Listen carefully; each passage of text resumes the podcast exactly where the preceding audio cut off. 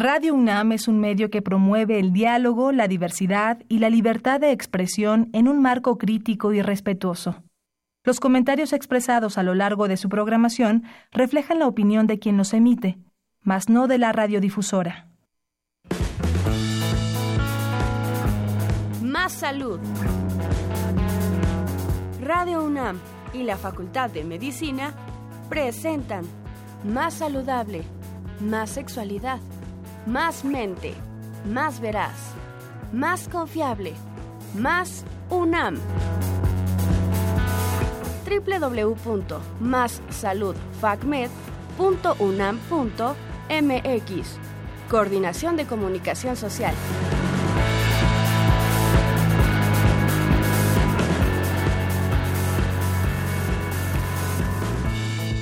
Hola, muy buenas tardes a todos nuestros radioescuchas. Muchas gracias por sintonizarnos una vez más y bienvenidos a nuestro programa Más Salud, llevado a ustedes en coordinación con la Facultad de Medicina de la. Eh, yo soy el doctor Jorge Luis Olmos González y el tema de hoy que vamos a abordar eh, es un tema muy importante, sobre todo a nivel social y salud. El tema que vamos a abordar hoy es adicción en jóvenes, adicciones en jóvenes, perdón. Para esto tenemos el honor de tener a dos eh, académicos de la Facultad de Medicina de la UNAM, quienes son la doctora Silvia Ortiz León, que ella es eh, médico cirujana egresada por la Facultad de Medicina del UNAM, tiene una especialidad en psiquiatría y es la jefa del Departamento de Psiquiatría y Salud Mental de la Facultad de Medicina de la UNAM. Por otro lado, tenemos también el honor de contar con la, con, eh, la participación del doctor Juan Pablo de la Fuente Stevens, quien también es médico cirujano egresado de la Facultad de Medicina de la UNAM, con una especialidad en psiquiatría y alta especialidad en adicciones. Él es el encargado de la Clínica de Atención Integral para las Adicciones de la Facultad de Medicina y del Departamento de Psiquiatría y Salud Mental. Muy buenas tardes, bienvenidos doctores. Buenas tardes. Buenas tardes, ¿qué tal? ¿Cómo estás? Bueno, les recordamos que este es un programa totalmente en vivo y tenemos dos teléfonos en cabina en donde nos pueden hacer llegar sus preguntas.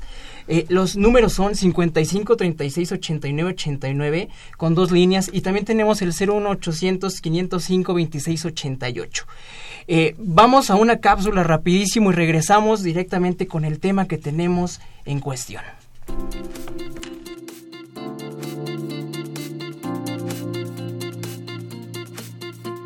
Hola, muy buenas tardes mis queridos amigos de Más Salud. De veras es para mí un honor estar con ustedes compartiendo, celebrando este 31 de mayo, Día Mundial sin Tabaco. Desde 1988, la Organización Mundial de la Salud dedica el 31 de mayo como Día Mundial sin Tabaco para hacer una reflexión sobre la cantidad de daños que provoca esta enfermedad que actualmente es uno de los principales problemas de salud pública a nivel mundial. En este año 2018, el lema es tabaco y cardiopatías. Y esto es muy importante porque sabemos que actualmente de lo que más están muriendo los fumadores no es de enfermedades respiratorias, no es de cáncer de pulmón, sino es de enfermedades cardio y cerebrovasculares. Los infartos y las embolias son las que están provocando una mayor mortalidad entre los fumadores.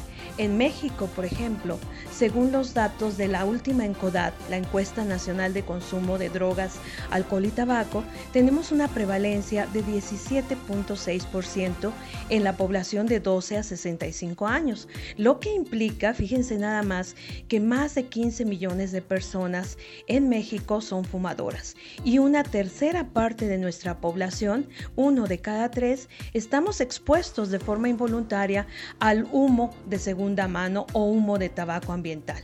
Y esto es muy importante porque la toxicidad de este humo, en el cual encontramos alrededor de 7.000 sustancias químicas, de las cuales 250 son altamente tóxicas para el ser humano y 60 producen cáncer, imagínense, van a tener un impacto, por supuesto, tanto en el fumador activo como en el fumador pasivo. Y esto se refleja en la mortalidad.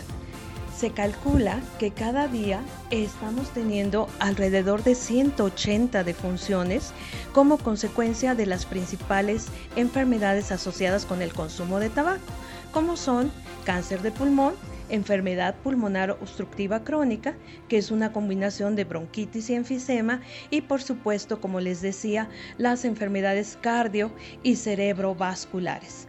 Nuestro país está gastando alrededor de 75 mil millones de pesos en la atención de estas enfermedades. Así que como verán, el tabaquismo realmente es un grave problema de salud pública Así que el día de hoy, 31 de mayo, les invito a todos los fumadores que nos están escuchando que reflexionen y que realmente se den la oportunidad de dejar de fumar y de liberarse de lo que representa el tabaquismo.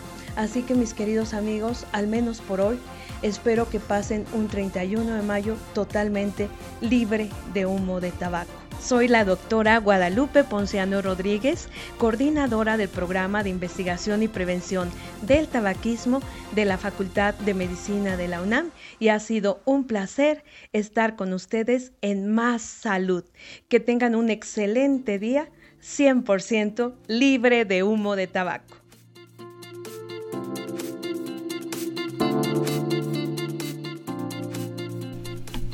Buenas tardes de nuevo, estamos de regreso aquí en nuestro programa Más Salud. Les recuerdo que este es un programa totalmente en vivo con el cual pues pretendemos que ustedes nos puedan hacer llegar cualquier duda, cualquier inquietud.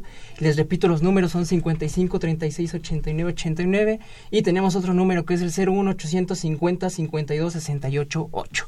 Y bueno, con este preámbulo de la cápsula que acabamos de escuchar, queríamos, bueno, queremos entrar en tema directamente con el tema que vamos a abordar ahorita, que es adicciones en jóvenes, eh, preguntándole primero a usted doctor eh, Juan. ¿Qué es una adicción? De acuerdo. Eh, bueno, muchas gracias por invitarnos. Eh, estamos contentos de, estar aquí con ustedes. y la pregunta que haces es pues muy importante, ¿no? Porque, digamos, una adicción se refiere al, digamos, como al final del camino de un consumo. no todo consumidor es adicto. Eh, pero tiene el riesgo mientras más se va avanzando. Hablamos de adicción cuando, eh, bueno, tenemos diferentes parámetros, por ejemplo, la frecuencia, la cantidad y las consecuencias que haya en relación a este consumo de droga o alcohol o tabaco. Eh, tenemos diferentes formas de definir adicción. Hay una definición clásica que, que nos da la Organización Mundial de la Salud, ¿no? en la cual eh, pues se habla de un uso repetido de la sustancia a pesar de las consecuencias negativas que esto trae. Es un consumo compulsivo, ¿no? en el cual hay una dificultad para controlar el mismo. Eh, y pues bueno, esto se acompaña de consecuencias negativas. Eh, pero bueno, para llegar a, una adicción, uno comienza con un consumo experimental, que puede pasar un consumo recreativo, más tarde a un consumo habitual, un consumo compulsivo y finalmente eh, a una adicción. Perfecto, doctor.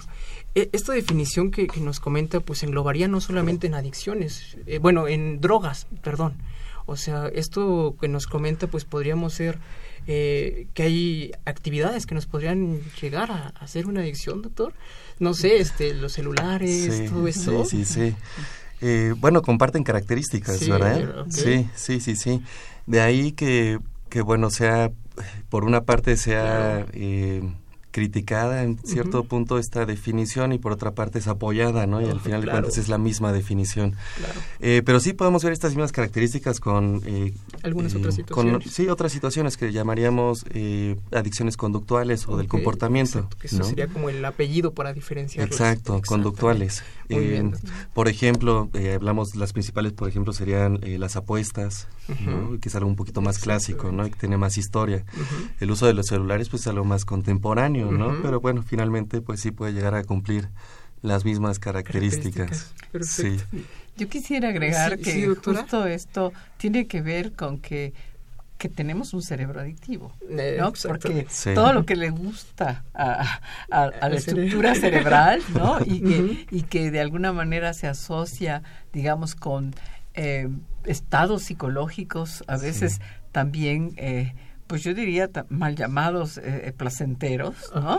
Y entonces puede ir desde la comida, el azúcar, este, ¿no? Y, aquí entraría el, tema del que estamos hablando, pues las sustancias, ¿no? Y que tiene que ver con una condición psicológica del individuo, porque aunque nuestro cerebro tiene ese dispositivo, por así decirlo, a nivel eh, de estructura cerebral, de, de, zonas cerebrales específicas, ¿no? Este tiene que ver que con también la condición de, la psicología del individuo, la personalidad influye mucho, ¿no? Entonces, sí, eh, este tema es muy interesante y yo creo que el hablar de otras sustancias, además del tabaco tan conocido, este y eh, el alcohol, que ahí podríamos hacer otra división de drogas lícitas y ilícitas. ¿Por qué lícitas? Pues porque las venden, las anuncian, ¿no? Y uno va al súper y puede comprar cigarros y puede comprar este pues el, el, vino que, o el, alcohol que, a uno le interese, ¿no? Desde los destilados, los fermentados y todo esto, ¿no? Y en algunos casos pues hasta desponderado, ¿no? Aquel que sabe catar muy ricos vinos, pero una vez que se les pasa la mano, entonces ya como que empiezan los problemas, ¿no? Entonces entonces yo creo que hay varios elementos de los cuales uno puede hablar más allá de lo propiamente médico, ¿no? Y podemos hablar de manera, pues también histórica, ¿no? Este, sabemos que, por ejemplo, eh, eh, eh hasta los animales pueden ser pueden desarrollar esa adicción o ese gusto y ese placer no y hay que recordar cómo se descubrieron las hojas de té y las frutillas del té no de que vieron que pues, las cabras lo comían y estaban felices de la vida y como que les caía bien no y entonces ahí fue un hombre y dijo ah bueno pues yo también voy a probar a ver qué tal a ver qué pasa y de ahí fue como, ese tipo de cosas también es muy interesante no y nuestra disposición a también a la búsqueda de lo novedoso la curiosidad. Y bueno pues seguramente el doctor tendrá mucho que decir en ese sentido porque tiene que relacionarse con la población que tiene el, el, riesgo más alto de utilizar sustancias adictivas. Sí, y, esa es otra pregunta que, que, podremos abordar un poquito más adelante sobre esta cuestión de quiénes son los que se ven más vulnerables. Pero eh, eh, eh, ahorita me gustaría primero empezar definiendo qué es una droga. Y esta pregunta se las lanzo a quien guste contestarla, pero sí, ¿qué, ¿qué, es una droga para delimitar un poquito más de lo que estamos hablando? Claro, claro que sí. Eh, bueno, es que hay mucho de qué hablar. Sí, exactamente. es un tema muy amplio, pero pues sí, comencemos como con los, los, los conceptos, los conceptos básicos, ¿verdad? Eh, una droga nosotros lo, lo, definimos como cualquier sustancia que una vez introducida al cuerpo por cualquier vía, ya sea vía oral, nasal, intravenosa eh, o alguna otra, produce un efecto a nivel del sistema nervioso central que provoca eh, cambios en, en cuanto a las emociones, el pensamiento, en las funciones mentales, principalmente emociones y pensamiento. Entonces sería como la definición de, de, lo que es una droga. En ese sentido, pues pues no habría mucha diferencia entre alcohol y otras drogas, ¿verdad? Más que la parte legal, pero digamos la parte médica o eh, farmacológica, pues eh, es exactamente lo mismo. Así es, así es, doctor.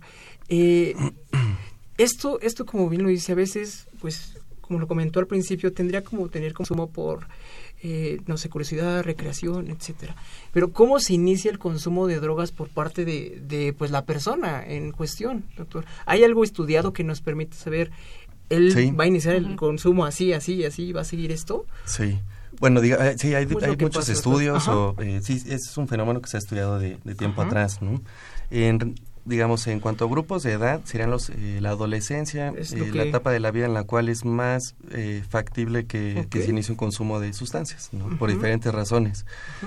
hablemos de algunas cuantas, sería, pues, digamos, el características propias de esta etapa, ¿no? Por ejemplo, la impulsividad, la búsqueda de cosas eh, novedosas, eh, de recompensa pues cercana o inmediata, eh, la búsqueda de una identidad dentro de la sociedad, la, la necesidad de pertenecer a un grupo, ¿no? Entonces, estos son factores que pueden tanto proteger o poner en riesgo a la persona, dependiendo de las circunstancias, ¿no? Pero bueno, estos factores hacen que durante la adolescencia sea mucho más probable que se inicie un, uso experimental. Experimental es eh, tal cual, pues bueno, quiero ver eh, cómo es el efecto, me han platicado, lo he visto en películas, los músicos que escucho lo, eh, pues, hacen, de qué se trata esto. Entonces, un, es, es, el principio, ¿no? Un uso experimental serían máximo las cinco primeras ocasiones. De ahí, pues la mayoría de las personas que tienen este uso experimental, ahí se quedan, ¿no? No, no continúa esto.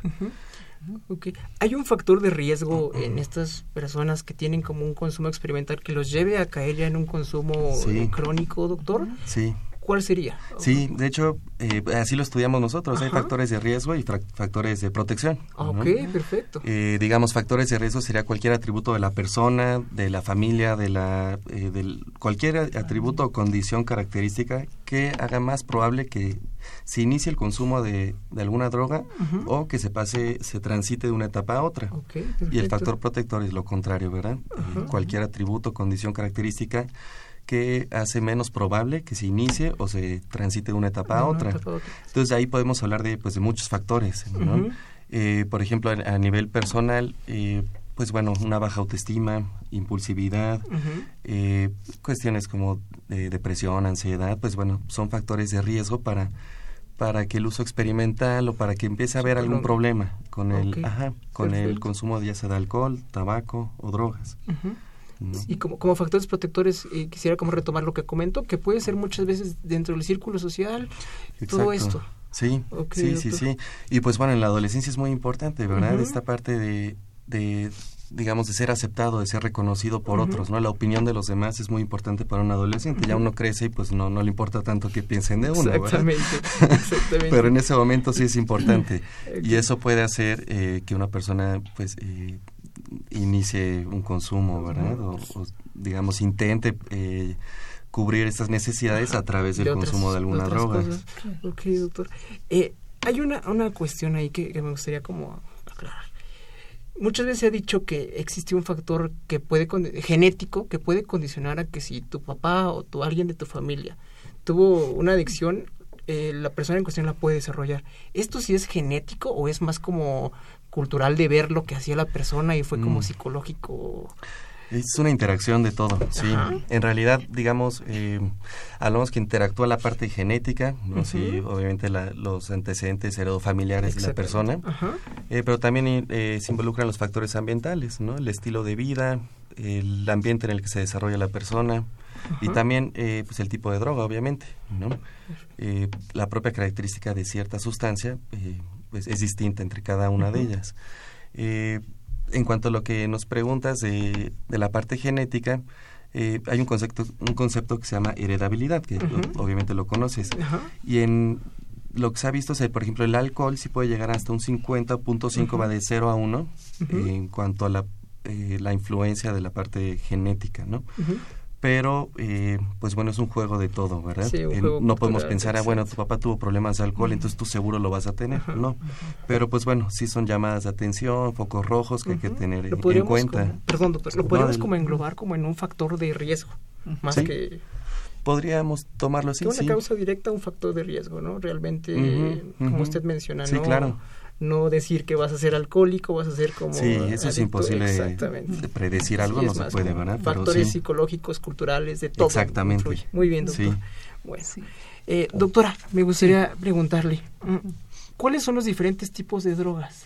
Bueno, ya hablaba yo hace un momento que puede haber distintas clasificaciones dependiendo del tipo de efecto o manifestaciones que produzcan o bien dependiendo de la condición, digamos, de, legalización para su este, venta, ¿no? Y que están las ilegales y las legales, las legales alcohol y tabaco y las ilegales, bueno, pues sobre todo las que últimamente pues vemos en las encuestas este, epidemiológicas que con más frecuencia se consumen, que serían en este caso eh, la marihuana ¿no? y también la cocaína y en un momento dado los psicodislépticos y también los inhalables. ¿no? y, y, en este caso, bueno, pues también depende, como decía el doctor, de que sabemos nosotros que hay, eh, eh, pues digamos, hablando de una gran ciudad como es la Ciudad de México, sí tiene que ver eh, el contexto en el que se mueven los, los, los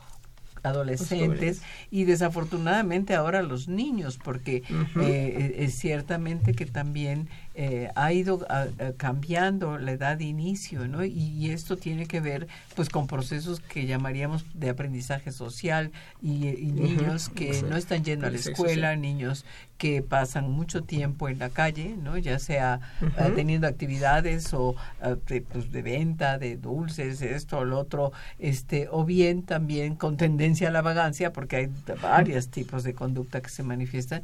Bueno, pues tienen mayor factor de riesgo, este, encontrarse con un ambiente en donde además de un ambiente hostil, un ambiente violento, un ambiente asociado al consumo de sustancias, bueno, eh, cuando está más, eh, digamos, eh, el, contexto marginado de falta de servicios, de escuelas, de campos de fútbol o de actividades lúdicas o bien de artísticas y sobre todo la escuela, entonces esto pues se asocia eh, con el consumo de inhalables y otras sustancias, ahora las llamadas de diseño que son verdaderamente terroríficas, ¿no? Entonces ahí podemos ver que hay distintos grupos de sustancias, ¿no? Que podemos ver que eh, se llegan a consumir por pues desde los escolares y eh, luego los los eh, preadolescentes y los adolescentes y los jóvenes. Y va cambiando a lo largo del tiempo porque por ejemplo al hablar de alcohol aunque muchos jóvenes ya están consumiendo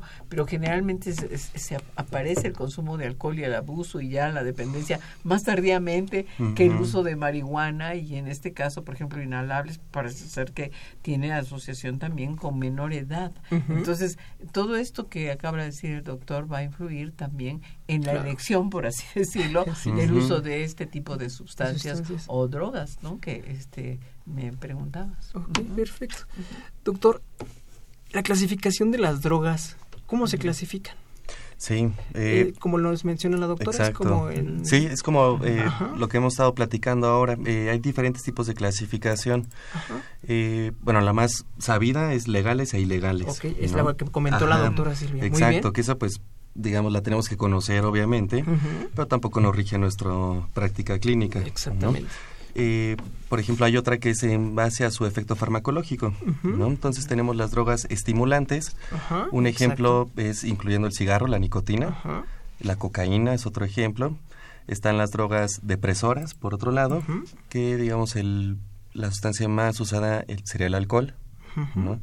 Están los psicodélicos, en otra en otro grupo dentro de la clasificación por su efecto farmacológico y dentro de los psicodélicos lo más usado pues la marihuana. Y este y bueno el cuarto grupo que serían otros no donde pueden entrar opiáceos también. Eh, hay otros países que tienen otras clasificaciones, ¿no? Que también eh, son como popularmente conocidas, ¿no? Las drogas suaves, las drogas duras, pero eso no lo utilizamos aquí en México eh, digamos, serían las principales clasificaciones. Exactamente. Muy bien, doctor. Quiero entender que, pues, depende de la clasificación, va a tener una repercusión directa en el sistema nervioso central. También, exactamente, sí. ¿Qué efectos tendrían como eh, cada uno de estos grupos directamente en el sistema nervioso central? Es decir, en el cerebro de una persona. Sí. En eh, cuanto a actividad, actitud, este comportamiento, ¿qué, pasaría? Bueno, eh, pues cada una de estas sustancias al introducirse en el cuerpo, eh, una vez que llega al sistema nervioso central, cada una tiene un receptor específico al cual se une, ¿no? Y provoca algunos efectos eh, característicos de la sustancia. Sin embargo, también llega lo que comparten todas las sustancias, incluyendo el alcohol, la nicotina, sería también el efecto que tiene en el sistema de recompensa, que se encuentra en el sistema nervioso. ¿no? Que de ahí viene la definición médica de lo que es una eh, adicción, o la, adicción vista como una enfermedad, que bueno, pues es, de, es polémico, tiene sus debates, eh, hay por qué pensar que sí, hay por qué pensar que no. Eh, pero bueno, ese sistema de recompensa, como lo comentaba la doctora, pues tiene un porqué, ¿verdad? Y evolutivamente pues siempre lo hemos tenido, ¿no? Eh, pero bueno, ahora, eh, en estos tiempos, en cómo está la sociedad, ¿no? Por ejemplo, muy individual, individualista, eh, nadie tolera la frustración, si estamos enojados, estamos tristes, pensamos que es algo malo y queremos sentirnos mejor inmediatamente. por ejemplo, las cadenas de alimentos, pues bueno, quieres una hamburguesa, la tienes en dos minutos, no hay problema. Entonces, bueno, todo esto va influyendo, ¿verdad? Pero bueno, regresando a la pregunta, pues bueno, cada, por ejemplo, el alcohol tiene el efecto principalmente en el sistema GABAérgico. Eh, la cocaína tiene el efecto en el sistema dopaminérgico y bueno, cada uno tiene su, su propio sistema particular, pero al final todos llegan al sistema de recompensa, que es finalmente lo que va, eh, digamos, se va moldeando la estructura. La, la, adicción. y va, exacto, justamente, y propicia que, bueno, eventualmente se desarrolle una, una adicción. Muy bien, doctor. Bueno, estas cuestiones de eh, cuáles son depresores, cuáles son como un poquito más exaltados, eh, que exaltan un poquito el sistema nervioso, las vamos a tratar un poquito más adelante en cuanto a estas preguntas como de mitos y realidades de las adicciones. Sí.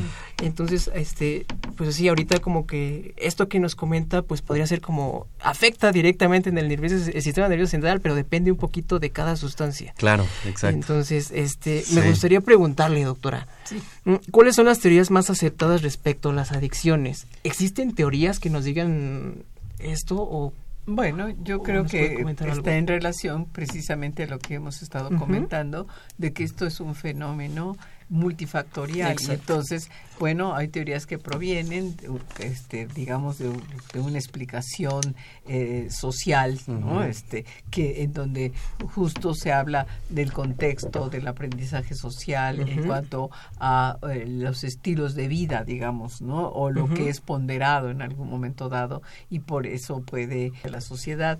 Y por el otro lado, bueno, pues las teorías eh, que vienen de la neurobiología y que eso de alguna manera, pues cada vez más se puede documentar con procedimientos, eh, digamos, de neuroimagen, ¿no? Y se ve claramente, como decía el doctor, en qué zonas o, en qué sistemas, digamos, eh, neuronales o de eh, receptores están actuando este tipo de sustancias. Y yo creo que esa es la más contundente porque queda demostrado, pero sin embargo también vendría la mixta, la interacción tanto de aspectos de las teorías o marcos de referencia teóricos neurobiológicos con marcos de referencia teóricos, digamos, sociales. Y por último, pues también eh, lo que sería más que nada el, marco de referencia psicológico y que también ya se ha comentado y que tiene que ver con cuestiones del desarrollo psicológico de los individuos y sobre todo de esto que se llamaría rasgos de personalidad, ¿no? Y que están muy asociados también a lo que estamos hablando de la neurobiología. Entonces, ¿qué tenemos? Pues distintos marcos teóricos, pero que finalmente sí debe quedar muy claro que cuando se aborda el problema hay que tomar en cuenta los distintos elementos de estos componentes y no solamente actuar como una teoría, ¿no? O sea, sino tenemos que utilizar esa integración del conocimiento para acercarnos pues a, a, esta, eh, digamos, a tener más eh, datos sobre lo que puede estar ocurriendo cuando un individuo o un adolescente, en este caso, que es más frecuente en los jóvenes, lo que estamos viendo actualmente, y bueno, ya dije, depende de la edad, ¿no? Para, también en la vida adulta y madura, pues habrá que explicarnos por qué se consume el alcohol y en fin, ¿no? Como que eso también tiene mucho que ver, como que a lo largo del ciclo vital, este, hay que ver estos, este, eh, cuestión de del, uso de sustancias. Y bueno, sin dejar, como muchas veces se ha dejado de lado a, la tercera edad, están consumiendo, están consumiendo depresores del sistema nervioso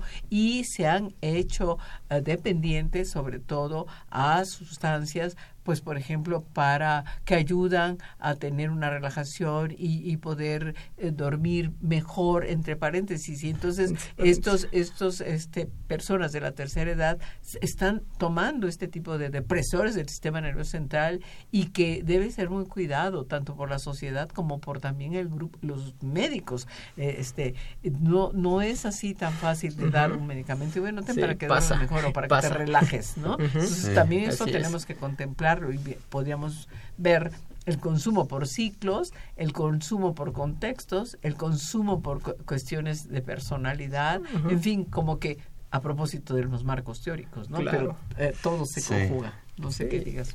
Sí, podríamos como uh, tardarnos para platicar demasiado sobre esto, pero este vamos a irnos a, a, un, a una pausa sin, no sin antes eh, recordarles que estamos en un totalmente eh, un programa totalmente en vivo, perdón, y les vuelvo a reiterar los números en donde nos pueden marcar para eh, solucionar o eh, preguntarnos cualquier duda que, haya salido con lo que estamos platicando ahorita con los doctores. Los teléfonos son 55 36 89 89, 55 36 89 89 y tenemos un LADA sin costo que es el 01 850 52 68 8. Y bueno, vamos a una pausa y regresamos con este tema que está muy interesante.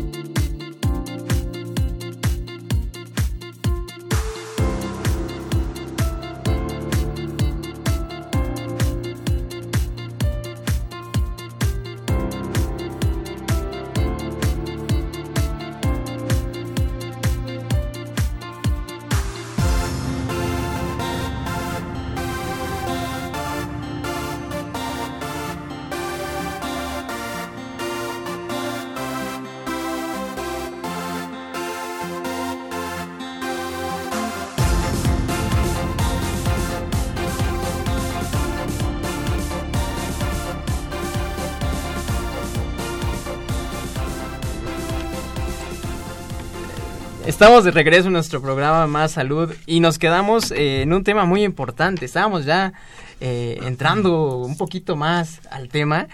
Y bueno, me gustaría antes de, contestar, de leer las preguntas que nos están haciendo la audiencia, eh, preguntarle a ambos, doctores, ¿cuál es la droga más usada en nuestro país?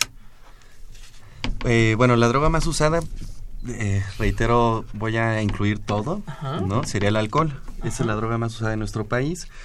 Eh, y bueno, esto es tanto en adolescentes como en adultos. Eh, supera por mucho al resto de las sustancias, ¿no?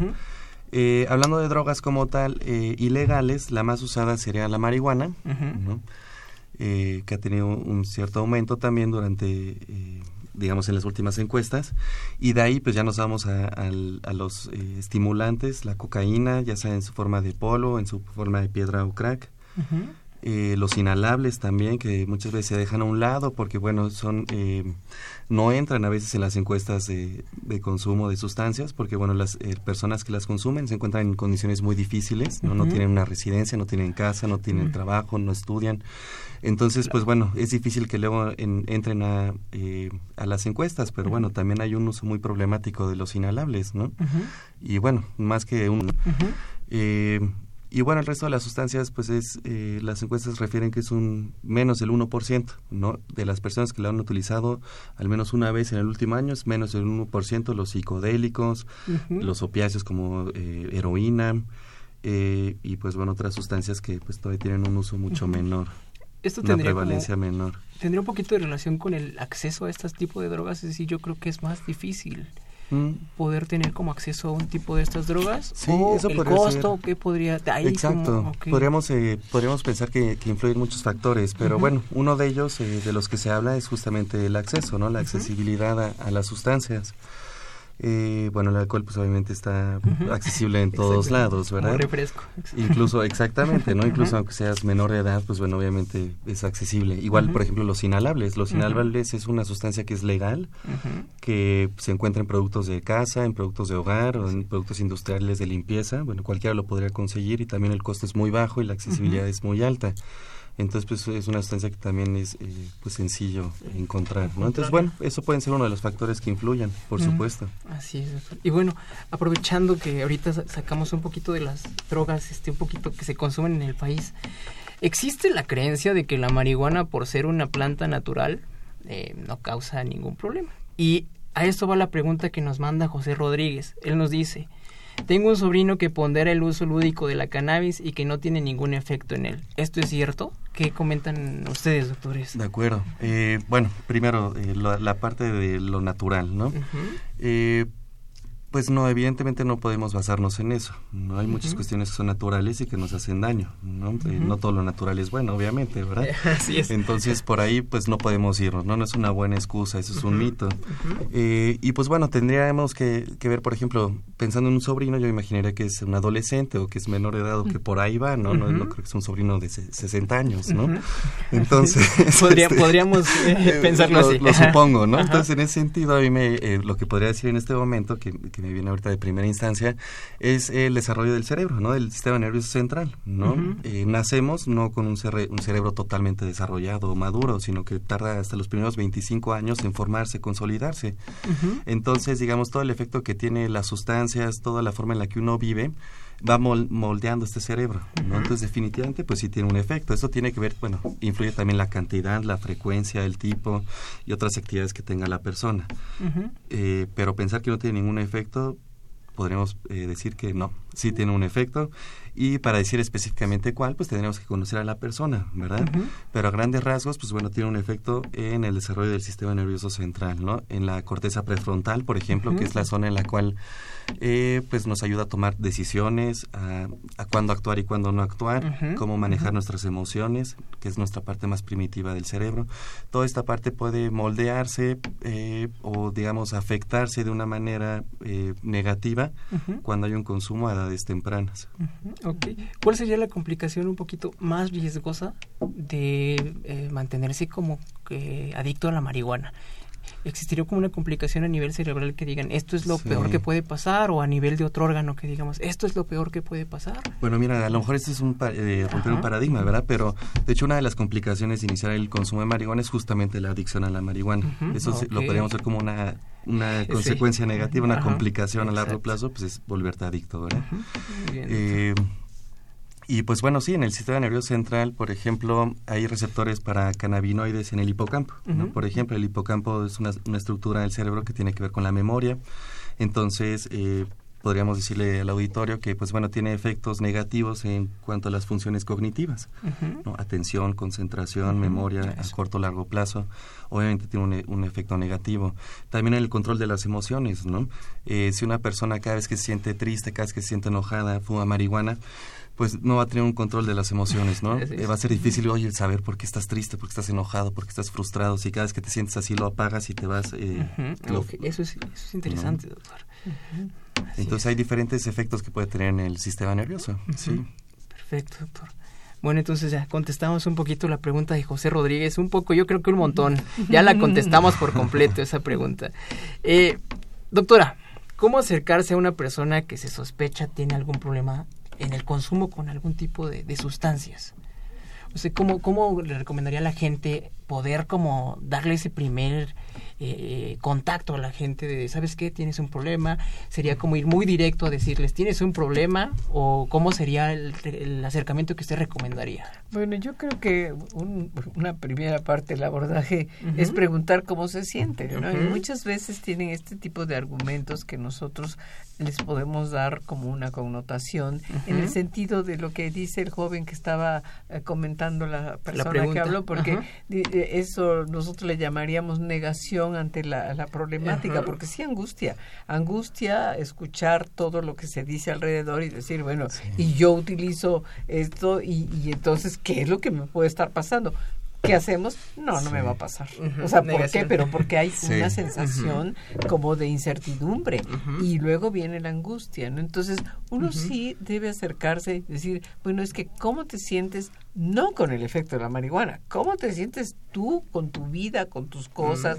¿Estás satisfecho? Este, eh, eh, ¿Estás lidiando con dificultades? Este, y eso puede explicar que tú estés buscando eh, de alguna manera evadirlo o, o, bien eh, eh, pues tener como una percepción diferente, detenerse a ver qué le está ocurriendo a la persona y sobre todo en este caso de los jóvenes, más allá de que, a ver, estás consumiendo marihuana, eso está muy mal, ya lo oíste, quién sabe qué, dicen en el radio que no, que está mal.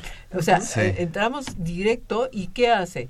Más barreras va a poner el, el, chico o la chica. Y entonces en cambio de decir oye cuando alguien empieza a usar este tipo de sustancias es porque algo le pasa en su vida, algo le pasa en la escuela, algo le pasa con los demás, algo le pasa a nivel sentimental, o, digamos de noviazgo y estas cosas, ¿no? O algo le pasa dentro del grupo, se siente bulleado, como ahora también lo dicen, ¿no? Este se siente ah, nervioso, tenso, o bien le cuesta mucho trabajo en la escuela enfrentar pues todas estas exigencias, ¿no? Y también eh, se siente mal también con su familia por las cosas no están funcionando bien económicamente o bien en la relación con los padres y todo esto. Eso puede explicar la búsqueda de uso de sustancias, ¿no? Como ya hablamos en relación a las teorías que estábamos comentando. Entonces, lo que hay que hacer es un abordaje indirecto, no es directo, no uses o deja de usar porque no. Al, cuando alguien usa alcohol, tabaco mismo, en fin, todas las drogas que hemos hablado, hay algo más atrás que le está ocurriendo a la persona y que está buscando cómo enfrentar la problemática de una manera diferente, ¿no? Este experimentando otros estados.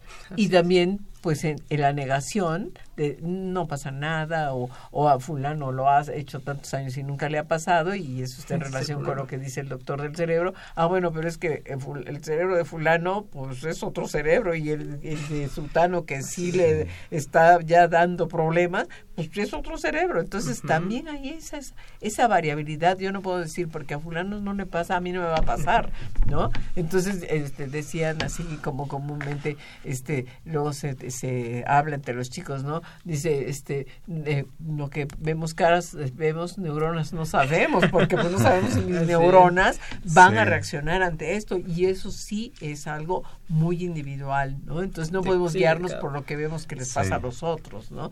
Y entonces vuelvo otra vez, el abordaje para alguien que está en problemas de esa naturaleza, y eso creo que deben hacerlo los padres les es más difícil, definitivamente, pero ¿quiénes pueden hacer?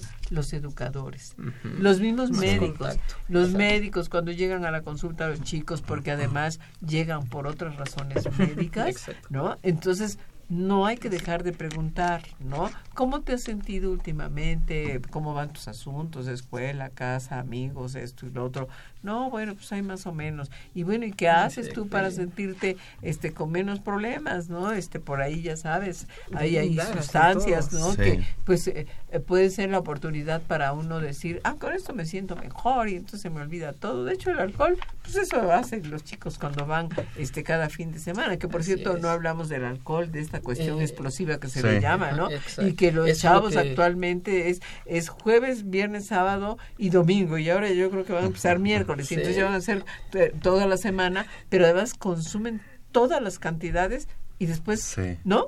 Paran. Pero pueden parar en el hospital también, ¿no? Por una intoxicación alcohólica, ¿no? Entonces, eh, es, este, yo creo que esa es la recomendación algo está ocurriendo, eso es como un, un, una, un semáforo en rojo de qué pasa atrás del consumo de sustancias. Y por eso el abordaje pues es de manera indirecta para que ellos tengan la confianza también de referir otros eh, aspectos que no los están diciendo. Sí, totalmente de acuerdo. Y en este punto hay que recordar que en muchas ocasiones el consumo de sustancia no es el problema original, ¿no? sino que es un síntoma de un problema que subyace, como lo está comentando la doctora. Un ejemplo podría ser eh, una persona que tenga problemas de autoestima, ¿no? que cuando va a, un evento social se siente muy nerviosa, eh, empieza a pensar cosas eh, malas de sí misma, toma alcohol, se siente más relajado, ¿no? Empieza a tener problemas de alcohol, no podemos pensar que el alcohol es el problema inicial, ¿verdad? Si lo vemos así, podemos tener un abordaje incompleto. ¿no? Entonces hay que, como comenta la doctora, conocer a la persona, saber cuáles son sus causas, cómo lo vive, qué está sucediendo. Sí. Sí, es doctor. Y, y, con lo que comentaba, sí, una vez me comentaron este que en Europa los europeos tenían el, el índice más alto de consumo de cerveza. Y eh, llegas aquí al país y como usted bien lo dice, los mexicanos tienden a hacer esta cuestión de que no tomo en toda la semana, pero el jueves y viernes me tomo lo de toda la semana. Lo de todo el mes. lo de todo el mes, exactamente. Y eso es, alguna vez me la dijeron como excusa. O sea, fue de eh, no estamos tan mal porque en Europa tienen los índices más altos de consumo y aquí no.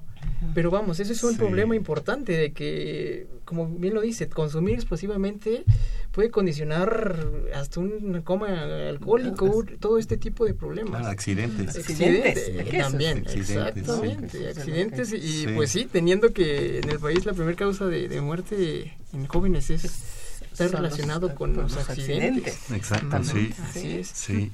Nos manda una pregunta Lorena Jiménez, doctores. También se las voy a formular a los dos. Quien guste contestarla, adelante. ¿Cómo educar a los jóvenes o hijos para que no tengan un primer contacto con la droga, ya sea alcohol, tabaco o marihuana?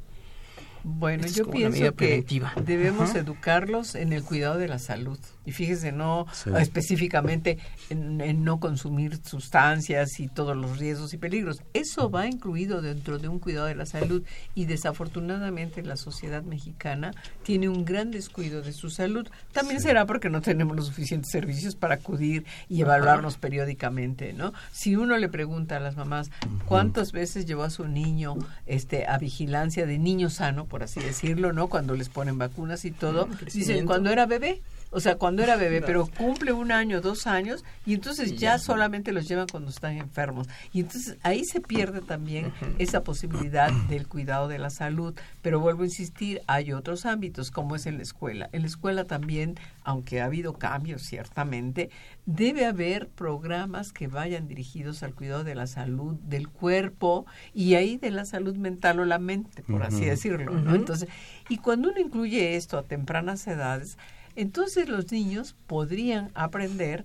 a que hay sustancias que pueden ser dañinas al funcionamiento de su cuerpo. Ni siquiera estoy diciendo son drogas, no, hay sustancias que te pueden hacer daño. Y son sustancias que van desde el azúcar, desde esta, estas estas frituras que comen diariamente y parece ya que son parte de su dieta y que tienen exceso de sal, por ejemplo, ¿no? Y, de grasa, colorantes, todo esto eh, ahí estaría incluido. Y entonces cuando eh, ellos van viendo esto, siempre llega el momento en de fumar, tomar y otro tipo de sustancias, pues tiene que estar incluido, porque estamos hablando de sustancias, pero una variedad enorme y no solamente enfocarnos a, las, a la cuestión de las adicciones. Y por otro lado, también algo que nos hace falta, y yo creo que lo había dicho, este, hay elementos que en otros lugares se han utilizado y dicen, ¿por qué no brindarles a los jóvenes y a los niños eh, espacios en donde también tenga un enfoque de ayuda con el la, eh, desarrollo de la sensibilidad, de eh, sobre todo por la música, por el arte, no, no lo tenemos tampoco, ni tenemos tampoco los deportes. En nuestra tienen una cancha y uno puede ver, ¿no? Este que se carece de esos espacios y desde temprana edad pues no tienen los, los niños con qué poder, como dicen las mamás, desfogar su energía, ¿no?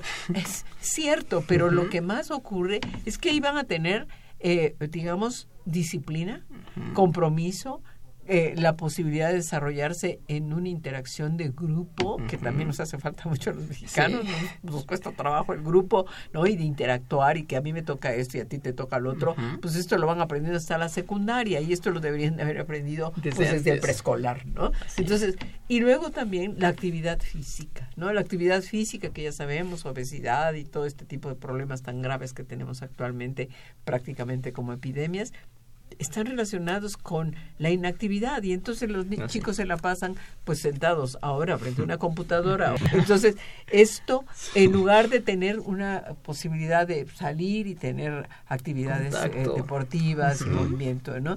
Y también, insisto, el, el, arte, la cultura, que va muy ligado también a lo poquito que leemos los mexicanos, ¿no? Y que hay muchas cosas que uno ve claramente cuando va a las escuelas de música, estos chicos, ¿no? Que cómo tienen una percepción del mundo y de las cosas diferente, ¿no? Entonces yo creo que pues sí, ah, la educación va más allá de educarlos en que las sustancias producen problemas graves, ¿no? Como todo lo que hemos estado hablando. Más allá de decir no lo tomes, es malo, así es. como bien dice, ser como esta incorporación de muchas cosas.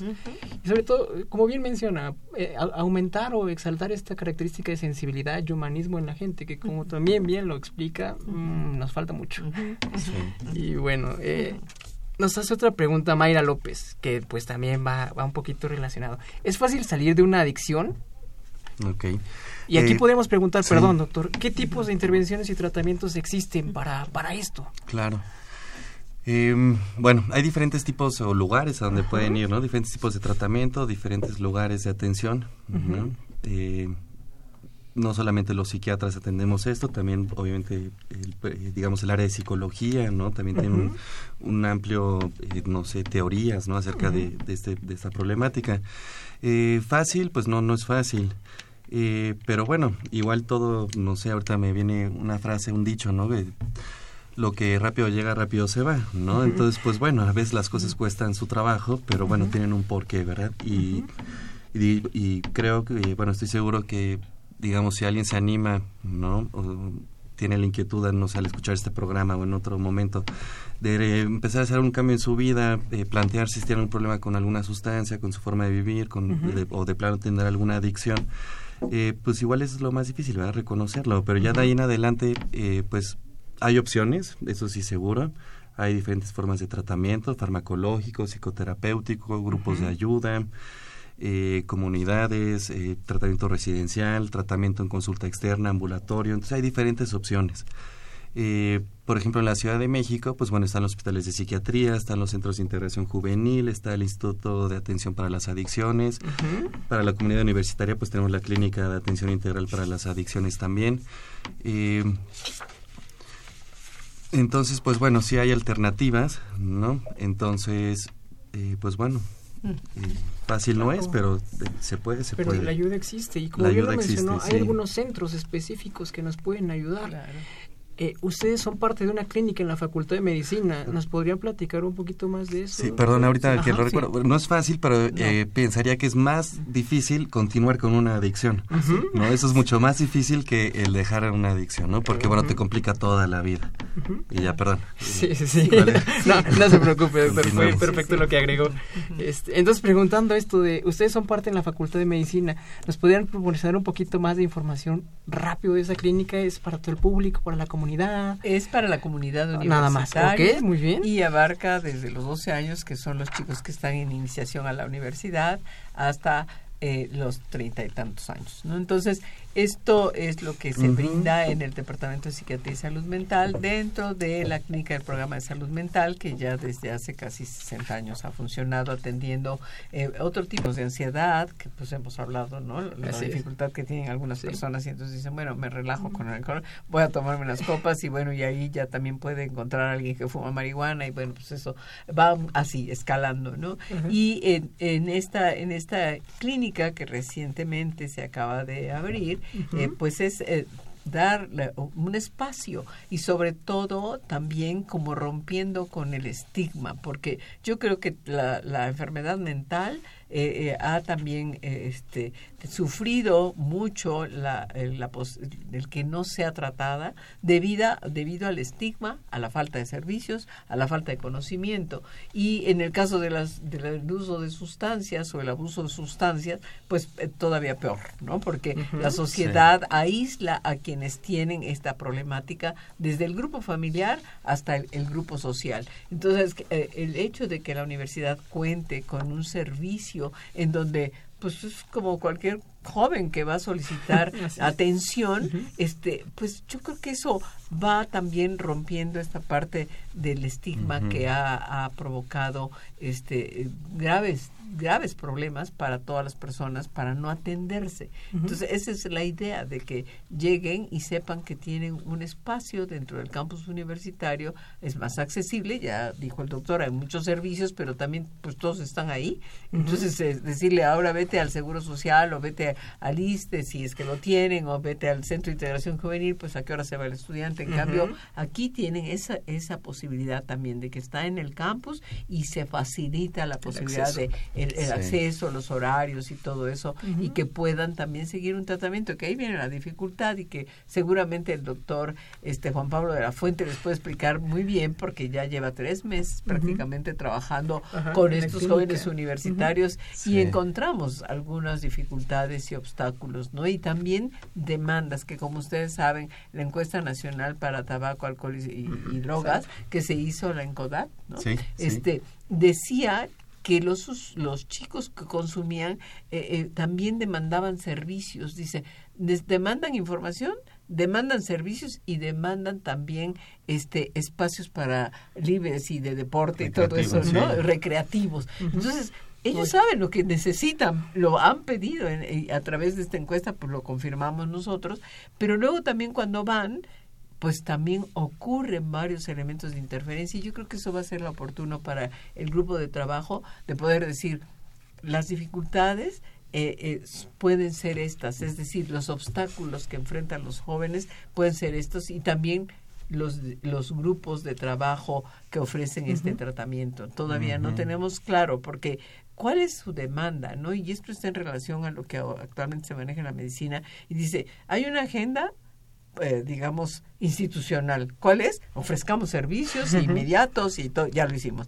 Hay una agenda del médico. ¿Cuál es? Bueno, pues todo lo que el bagaje de conocimientos tiene un médico y dice, así se debe de hacer un programa. pero hay una agenda del paciente y esa todavía no la conocemos. ¿Quién sabe será la agenda de estos chicos? ¿Qué están esperando del grupo de trabajo y del servicio que se ofrece? Entonces, eso es lo que yo puedo decir, ¿no?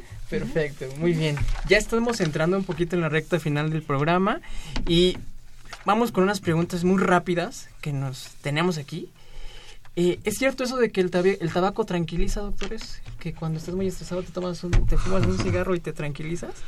Eh, pues no, yo creo que es todo lo contrario, todo de lo hecho. Contrario, sí, todo lo contrario, ¿verdad? Porque bueno, un fumador activo que fuma todos los días tabaco, pues en realidad está cursando por eh, abstinencia en varios momentos del día, ¿verdad? Y entonces esto interrumpe sus actividades cotidianas. ¿No? Por ejemplo, aquí en la estación, pues tendrías que salir de terminando el, programa, pero estás estresado porque en 10 minutos tienes que regresar para el siguiente, entonces, chin, ¿qué hago con mi cigarro y demás? entonces, en realidad estresa más, ¿verdad? Pero bueno, se puede pensar eso porque cuando sales a fumar un cigarro, a lo mejor alguien, ¿no? Que sale de su trabajo a fumar un cigarro, son cinco minutos que se da de paz, ¿no? pero no tanto es el cigarro, sino lo que le, el significado que le da al, al cigarro, exactamente. Eso sí, bueno, ese, eso ya lo aclaramos porque sí está mucho esa tendencia de que me, voy a fumar y me voy a Para relajarme un poquito. Exacto. Otra pregunta, eh, ¿los cigarros electrónicos o los vaporizadores dañan menos? Pues es una cuestión amplia, yo lo sé, pero así como en términos en términos rápidos es, menos amplio. Pues eh, digamos lo que lo que es diferente, por ejemplo, sería la combustión, ¿verdad? Que no hay una combustión, ¿no? Del, del tabaco que se está, eh, no sé, quemando a lo largo del cigarro, ¿no? Pero bueno, eso no quiere decir que no sean dañinos los vaporizadores o los cigarros electrónicos, ¿no? Por ejemplo, tienen, continúan con todos los efectos cardiovasculares, ¿no? Que, tiene, que ya son conocidos del cigarro, pues bueno, estos cigarros electrónicos continúan teniendo sus efectos negativos en el sistema eh, cardiovascular, ¿no? Así es. Entonces es muy adecuado, por ejemplo, el día de hoy del tabaco y cardiopatías, así ¿no? Justamente. sí, así es, que son como preguntas que vienen mucho en la consulta. Sí, sí, sí, eh, sí. Algo que deseen agregar ya estando en nuestra última recta del programa, doctores. Bueno, yo yo agregaría que muy eh, tanto los jóvenes, este, eh, digamos adolescentes, no, estudiantes de, de, todas las todas las etapas de la escolaridad, desde la primaria, como yo dije, preescolar, pero en este caso nos dirigimos a quien pueda escuchar o que pueda conversar también, pues los chicos de la primaria, secundaria, preparatoria, universidad y de más edad eh, sí tienen que hacer conciencia de eh, este tipo de problemas que enfrenta cada vez más gravemente la sociedad y que ha ido como uh, teniendo grandes cambios, ¿no? Entonces yo diría que eh, ellos también tienen que participar en difundir, en difundir y también en buscar y, tomar esa conciencia de que sí es una problemática y tienen que darse cuenta que les da problemas para dormir, para, estudiar, para interactuar con sus pares, ¿no? Hasta para los noviazgos, toda una serie de cosas. Para conocer su mente. Así es, ¿no? Que eso, que hagan conciencia de que eh, no nada más es el consumo, sino las consecuencias y el impacto que tiene en la vida de ellos. Sí, sí, y sí tiene que ver con mucho, mucho de lo que platicamos. Ayuda, Eso es lo que nos quedamos, busquen ayuda. Y la familia también igual. Así es. Y con eso nos vamos a quedar, que busquen ayuda, que busquen apoyo y se puede solucionar un problema de este tipo. Y bueno, nos despedimos. Eh, agradecemos mucho su participación, doctor, es un honor tenerlos con, nosotros. Y bueno, esta fue una coproducción de la Facultad de Medicina y Radio UNAM a nombre del doctor Germán Facardo Dolce, director de la Facultad de Medicina, de la doctora Irene Durante Montiel, secretaria general, de la licenciada Karen Corona Menes, coordinadora de comunicación social. Nos despedimos. En la producción tenemos a la licenciada Erika Lamilla Santos y en la conducción eh, eh, tengo el gusto yo, el, el doctor Jorge Luis Olmos González. En los controles Socorro Montes y muchas gracias a todos por brindarnos el espacio. Hasta luego.